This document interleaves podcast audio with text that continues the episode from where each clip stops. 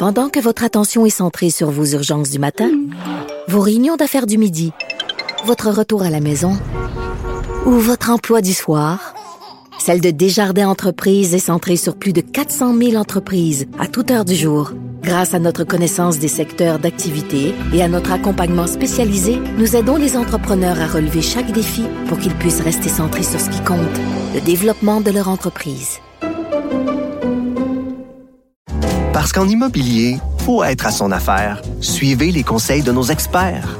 Via Capital, les courtiers immobiliers qu'on aime référer. Bonne écoute. pcqm.ca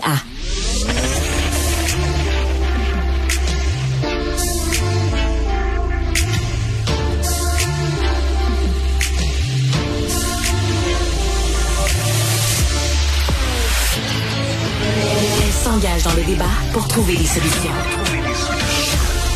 Elle ose confronter pour améliorer. Intelligente, réfléchie, perspicace. Marie Montpetit.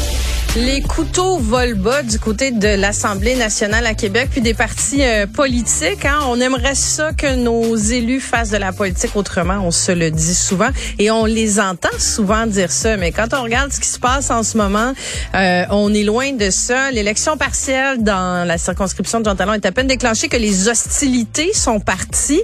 Puis aussi, on est dans un contexte où bon, les, élus reviennent de des vacances, la période estivale, c'est la rentrée parlementaire qui s'en vient et euh, ça promet d'être euh, ben d'être assez rock'n'roll à l'Assemblée nationale quand je les vois euh, de part et d'autre s'accuser de tous les torts et de tous les maux.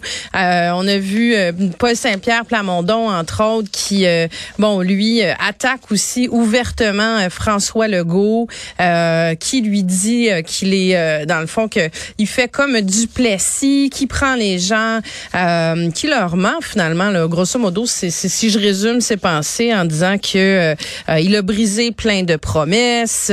Et de l'autre côté, il y a Québec solidaire aussi qui lui dit, euh, dit carrément que ben, François Legault, le premier ministre, prend euh, les électeurs pour des valises, rien de moins, parce qu'il est bullshit sur le transport collectif, sur le tramway, sur le troisième lien, qu'on sait pas vraiment, il manque de transparence. Et ben, pendant ce temps-là, on a le PQ qui annonce qu'il va sortir son budget de l'an 1 pour la souveraineté, parce qu'il continue de jouer dans le film de la souveraineté qu'on pensait qu'il était un peu derrière nous, mais en tout cas, Paul Saint-Pierre Plamondon veut remettre ça de l'avant. Il pense qu'il va peut-être trouver un terreau fertile, mais ça n'a pas l'air d'animer tant que ça les gens. Et là, ben, la CAQ dit, dit finalement que c'est pour effrayer les électeurs de Jean Talon, euh, pour ramener les péquistes qui sont passés à la CAQ. En tout cas, ça vole, ça vole pas très haut. Ça s'accuse de, de part et d'autre. Et euh, mais en même temps, ça commence à mettre certaines priorités sur la table pour euh, pour la prochaine session parlementaire Bon, ben, on a au moins le PQ et QS qui ont exactement les mêmes priorités, c'est-à-dire qu'ils vont parler du coût de la vie. Hein. Gabriel Nadeau-Dubois a bien dit, chaque jour, en période de questions, il va poser des questions sur l'inflation, sur le coût de la vie.